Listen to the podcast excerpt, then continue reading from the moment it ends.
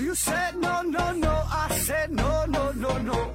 You say take me home. I said no, Perignon. You said no, no, no. I said no, no, no, no. No, no, no, no.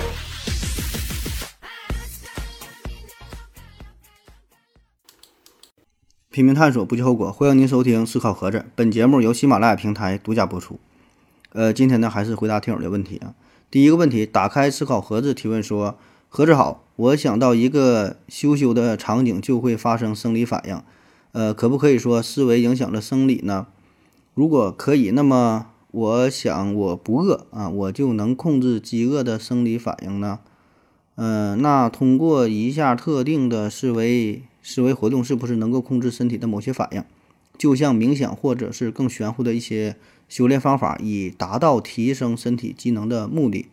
呃，不知道我说的清楚没有？本想按照先问是不是，呃，再问有没有的格式来提问的，不知道呃怎么组织语语言？目前有相关的研究吗？说这个什么生理反应哈，跟你这个思维的关系。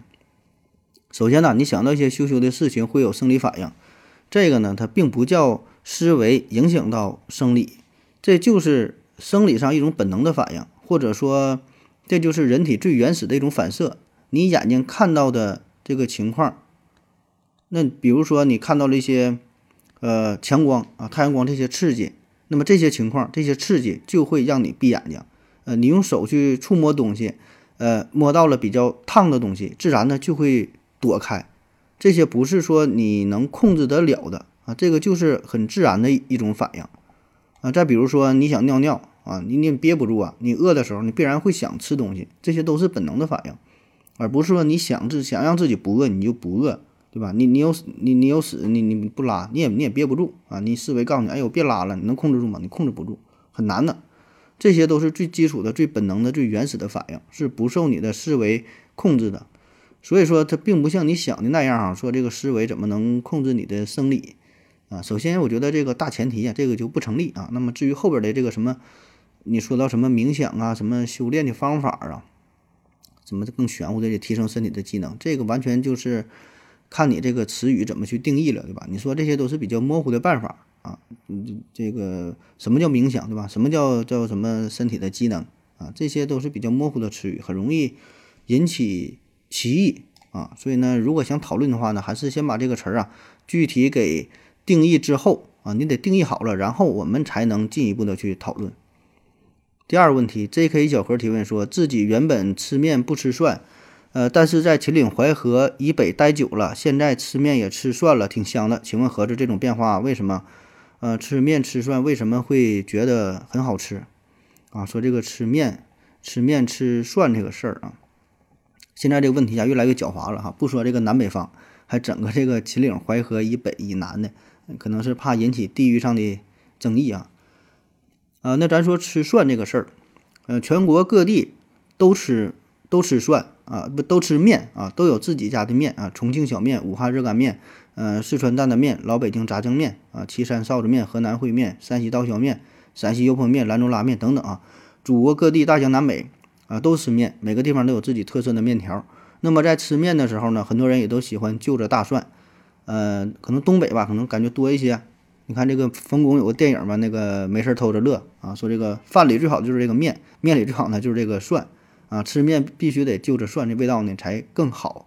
我感觉，特别是咱北方地区啊，这个大蒜剥个皮儿直接吃，呃，还有这个西北哈，西北地区呢，吃的也是比较多啊。为啥会这样？我感觉可能是和这个环境有关啊。你想想，在这个西北地区啊，由于特殊的环境，它这个青菜呢比较少，所以吃面条的时候，你看它这个配料基本就是一勺辣椒油啊，配点大蒜，撒点葱花，这就当青菜了。啊，就是各种颜色嘛，是一种一种一种点缀。那么说，这个面条和大蒜这二者的搭配，是否真的会提升味道，让这个面条吃起来更好吃？啊，这里边确实我觉得有一定的作用哈。因为你这个面条的话，单说面条吧，这玩意儿没有什么好吃的啊，味道呢一定是比较单一、比较寡淡的。就看这个面条，这个汤配的是啥，这个卤子配的是啥，对吧？面条本身没有味儿，主要是看这个配菜。你看有的是炸酱面。这个菜码十多种啊，各种各种调料，各种这个配菜啊，所以这面条无所谓好不好吃，重要的是这个配料上。所以呢，吃面条必然会得配上一些呃比较强烈的、比较刺激的这种这种食物。你看，有的是放辣椒油，打卤面这个酱有的是都非常咸，对吧？都配配上很多东西。那么这个大蒜呢，它的一个特点就也是嘛，非常刺激。你吃一口大蒜，口腔黏膜产生一种呃辛辣的刺激的感觉。那么这吃完一口蒜啊，再来一口面条，哎，绝了，对吧？一个很刺激啊，这边呢，哎，就比较爽口啊，比较比较润滑的。然后呢，这俩口感也不一样啊。你看这个面条呢是比较筋道的、比较柔软的感觉，大蒜呢是就是爽脆啊，这种感觉也是形成了一个对比啊，就味觉上那个脆对比，口感上的对比，这俩呢很好的调和。这时候再喝一口汤啊，非常舒服啊。当然了，这事儿也是也不是说都这样，你也得具体看什么面条。你要是吃冷面配大蒜，可能就稍微差点意思了啊。下一个问题，这一天天的提问说，盒子啊，盒子。呃，做什么才能变得像你一样博学啊？这个你可以跟我学习呀，你跟我学会学会吹牛逼，你就能像我这么博学了。呃，下一个问题，四是四十四是四子提问说，为什么总是有人会说暴力解决不了问题？比如有些路怒啊，得和你刚一下也能解决问题，也总听到有人没理没有理啊啊。也有人说没有理想就不如一条咸鱼，但是我想了想，也问了问，好像我周围的人都没有啥理想，也挺快乐啊。我觉得类似的这些观点都是明显不符合现实，但是呢却又非常的流行啊。说这个这些名言警句这些话啊，那这些事儿我感觉所谓的名言警警句啊，什么格言呐、谚语呀，它并没有什么实际的道理，它只是。描述了事件的某一方面啊，绝对不是真理，绝对不是宇宙的真理，绝对不是什么终极答案，只是说在某一种特殊的情况之下是比较适用的，啊，就像说这个好马不吃回头草，对吧？但还有一句话呢，叫浪子回头金不换啊，兔子不吃窝边草啊，叫近水楼台先得月，还有这个出淤泥而不染，但是呢又近朱者赤，近墨者黑，然后说大丈夫能屈能伸啊，大丈夫还宁死不屈啊，说你个你给大丈夫整的多为难呢。所以你看这些话吧，就完全相反的。就你说出一个所谓的谚语啊，什么格言呐，老话说得好啊，哎，马上能找出一个跟他意思完全相反的。所以这些看起来这所谓的什么名言警句，也就是那么回事儿啊。那像你说这个什么呃，暴力不能解决问题，那还有一句话呢，叫真理在大炮的射程之内啊，叫枪杆子里出政权，叫落后就要挨打。那你说暴力有没有用？它不当然是有用啊。能不能解决问题？当然是能解决问题啊，对吧？所以说。这些话吧，你就是一听一过啊，别当做是真正的这个指导人生的话语啊，不要不要按这些话来活啊，而是呢，在需要的时候选取合适你的句子，对吧？比如说你安慰人的时候，用这句话安慰别人，化解尴尬，化解矛盾啊，这个是挺有用的。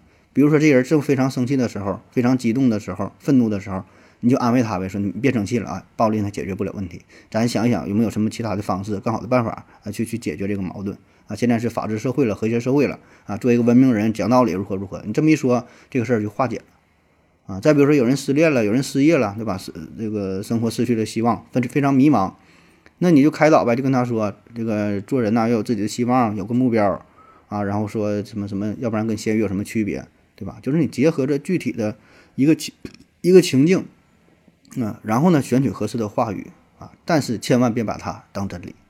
对吧？所以就看你这个这个话什么时候去用，怎么去用。下一个问题，J.K. 小盒提问说：“请问盒子，嗯，男性对于嗯男性对于衣品是否应该重视，值得花钱和精力吗？”啊，说穿衣服这个事儿啊，嗯，男性对于衣品这个，我觉得。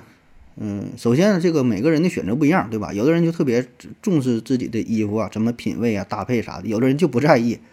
当然，我觉得这个跟钱可能是呃有一定关系吧。你像那种特别有钱的，或者是特别没钱的，他都不太重视自己的衣品啊，就是衣服的品味嘛，衣品啊。就中间档可能是更重视一些。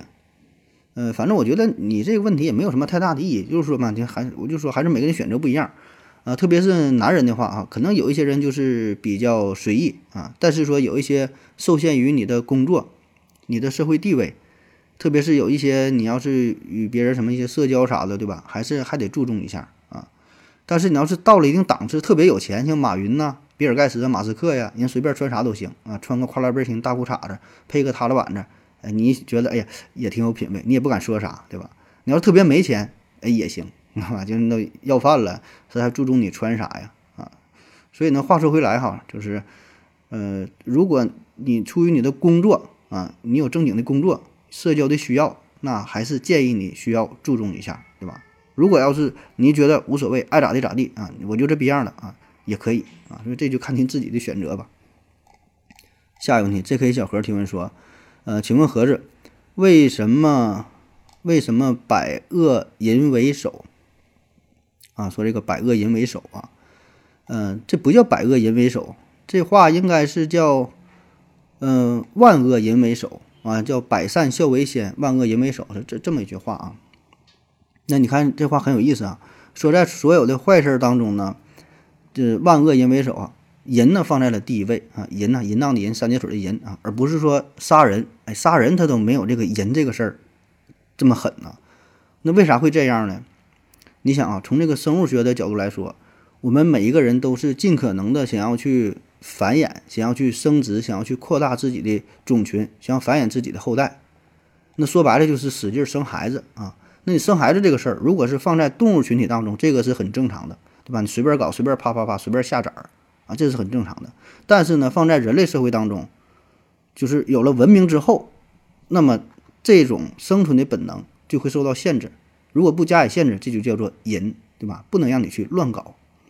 所以，我们所有行为的核心都是围绕着繁衍，啊，围绕着生殖，对吧？这是一种本能，可以说这也是我们人类生活最原始的驱动力。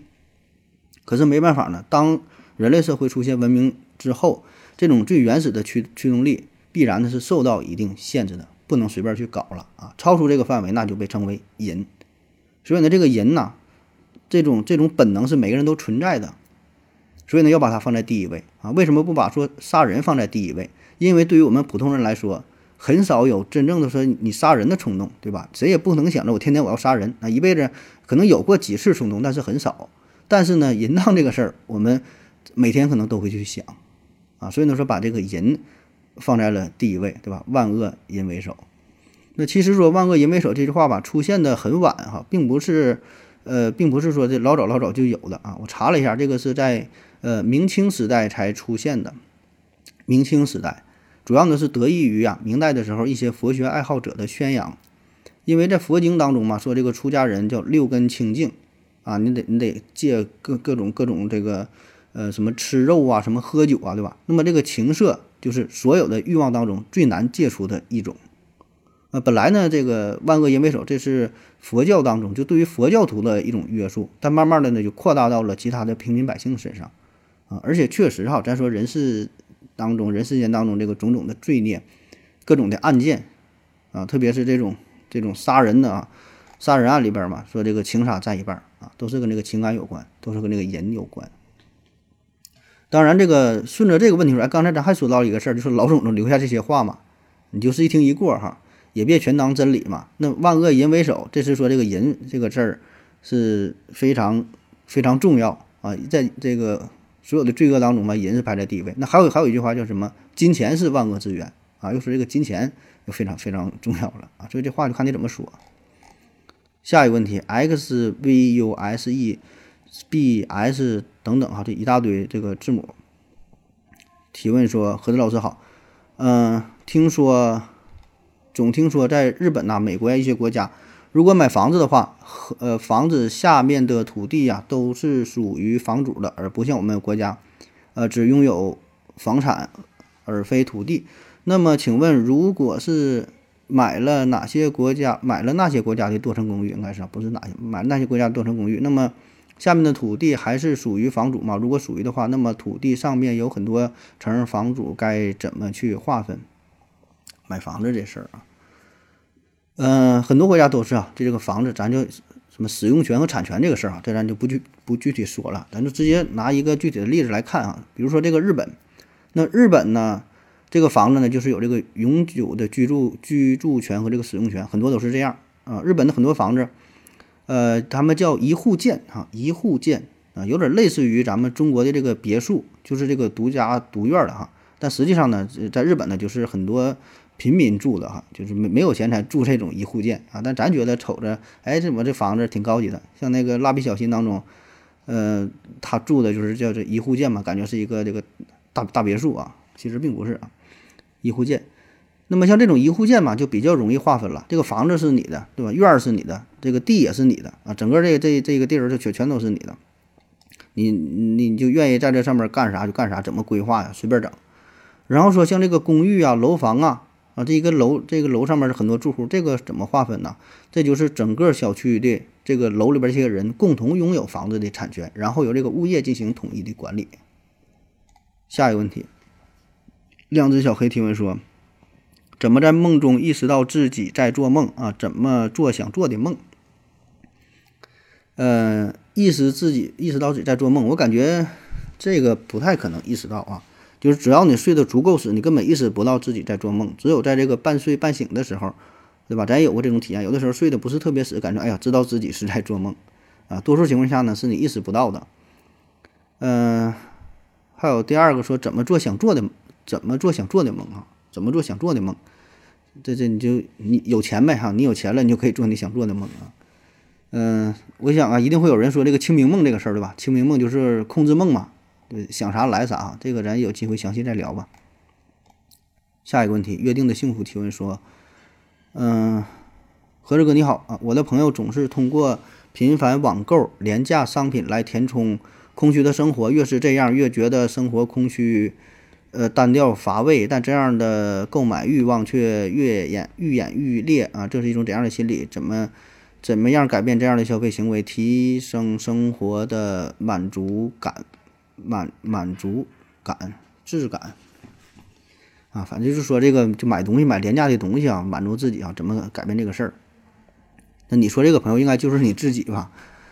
嗯，在回答这个问题之前呢，我先说另外一个事儿啊，就是为什么人到中年之后都容易发胖啊？我们首先想到就是吃呗，不控制自己饮食就吃呗，哎，确实如此。那为什么就是吃呢？为什么不是干别的呢？因为在众多的这些欲望当中啊，吃这种是最容易得到满足的，所需要的成本也是最低的。嗯，换句话说呢，其实我们都有很多的欲望，对吧？我们每个人都想去环游世界，我们每个每个男人都想包养一百个情妇，对吧？每个女人都想找一百个帅哥，啊，但是呢，这些事儿成本太高，啊，并不是说你没有胆量哈，有的时候你胆儿是有，但是核心问题是没有钱。所以呢，你看吃这个事儿。它是最省钱的，它花不了多钱。虽然现在这个菜菜价上涨很贵，如何如何的，但是跟其他的这些消费比起来，吃仍然是最便宜的，就可以满足我们这种这种原始的一种一种选择，对吧？就这些本能的这些需求，对吧？就是吃嘛，叫食色性也，对吧？一个是呃，一个是食物啊，一个是色嘛，这俩事儿，你的本能啊，所以吃这个事儿是很容易去满足的。那么频繁网购这些廉价的商品，道理呢也差不多。啊，你当然也想买在买那些更好的东西、更贵的东西，不考虑性价比的东西，也想去买奢侈品，但是实力不允许，所以呢，只能买这些便宜的东西。所以重点不是在于便宜和贵的事儿，重点是在于买，对吧？你只要能买就很开心了。至于买什么不重要啊。那有钱人自然是买好的，没钱人呢就买不好的啊。但是在你购买的过程当中，选择的过程当中，在这个这个这个快递包裹啊送到你眼前的这个时候。这个心理上的满足，一种高兴啊，这种快感呢，这个是同样的啊。当然，如果你买的东西越贵越好的话，这这种快感提升的会更多一些啊。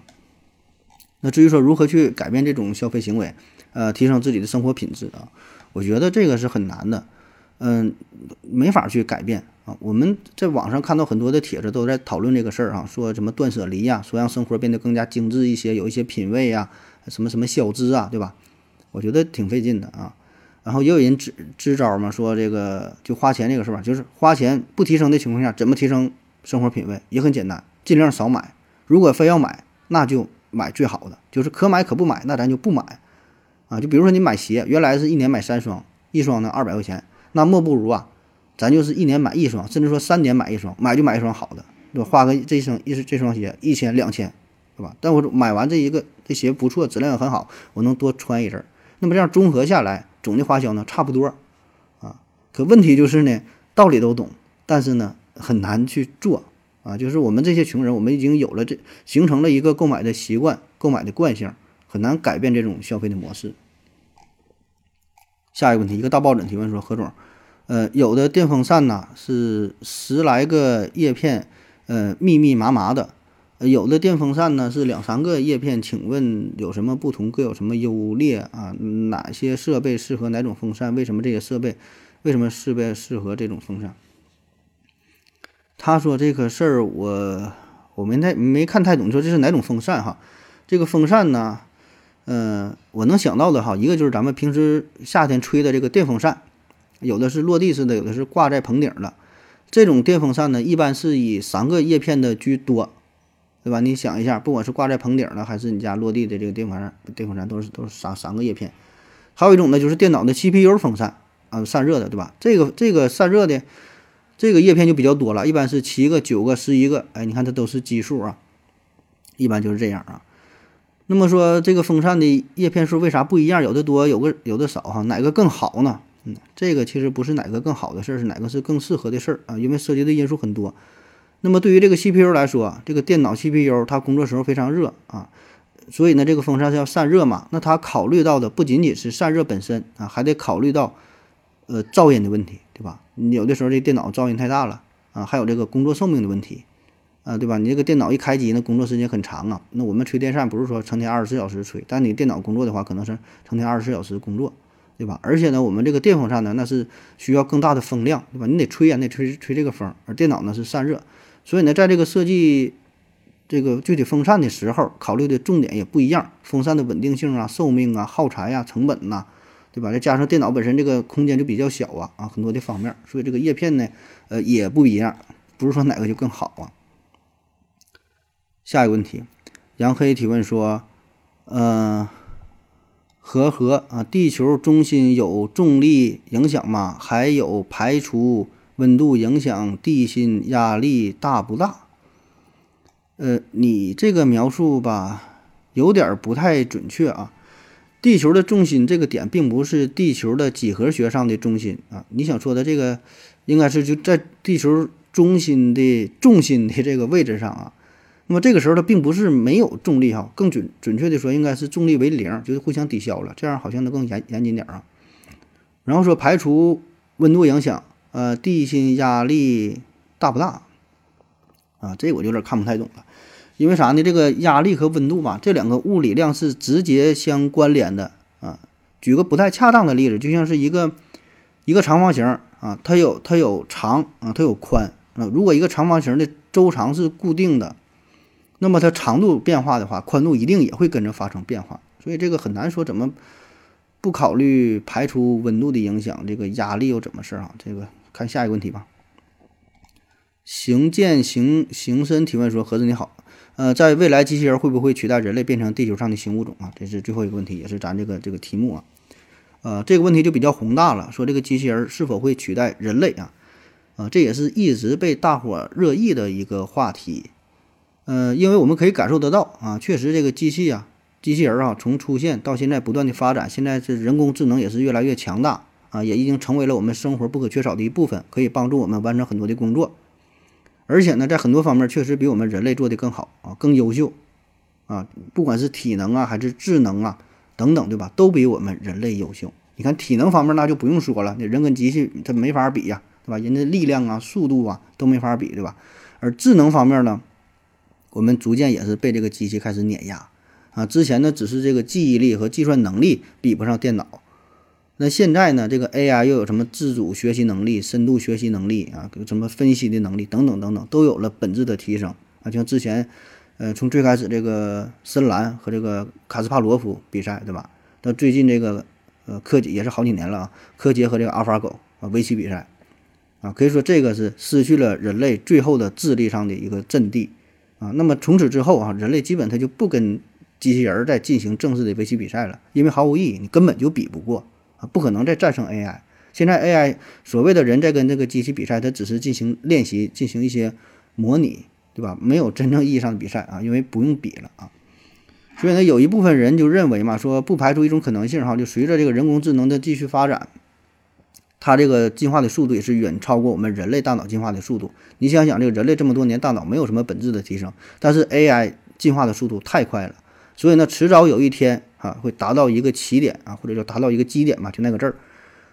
机器全面超过人类，啊，而且对于整个宇宙来说，就是电脑啊，AI 确实存在着太大太大的优势，这个是人类没法比拟的。所以呢，你看，比如说咱进行这个这个星际探索的时候啊，你说要人的话，吃喝拉撒需要水，需要氧气啊，然后寿命啊，你看生病啊什么的，很多方面都会受到限制。但是 AI 呢？不怕冷，不怕热，不怕辐射，什么都不怕，非常适合星际旅行。所以他们好像才是这个宇宙的主宰，对吧？如果说如果说的话，如果说能够主宰宇宙的话，必然呢也是他们，而不是我们人类。咱人类也就是凑合在地球上啊对付活着。你想去太空，你想上月亮上，那都他妈太费劲了。所以呢，你跟这个 AI 就没法比，你真是不适合到地球外边去生存。而机器人呢，真的就是更加适合的这么一个物种。对吧？所以叫适者生存，那么人类必然会被淘汰，对吧？碳基生命啊，快走到了终点。所以呢，这个应该是宇宙的一个大趋势哈啊。当然，这是一部分人的说法啊。嗯，也有一部分人就觉得这个永远取代不了的话，这这也是拿拿出一些理由吧。这咱就不具具体讨论了哈。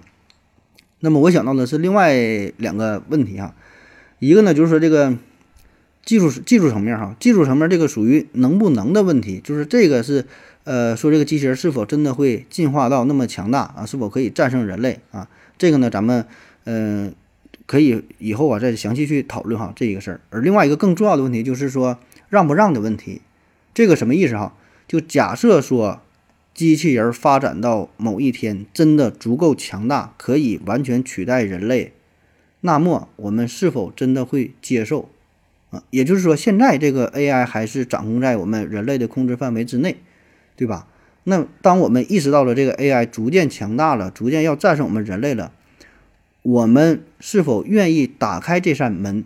那或者说，你现在眼前有这么一个按钮，你这个按钮一按，全世界的 AI 这些机器人就觉醒了，就比我们人类都厉害了，我们就要被灭掉了，他们成为地球新的主人，甚至成为整个宇宙的主人，然后，然后说去去征服太空啥的啊？我们愿不愿意按下这个按钮？你按下了，自己就灭亡了。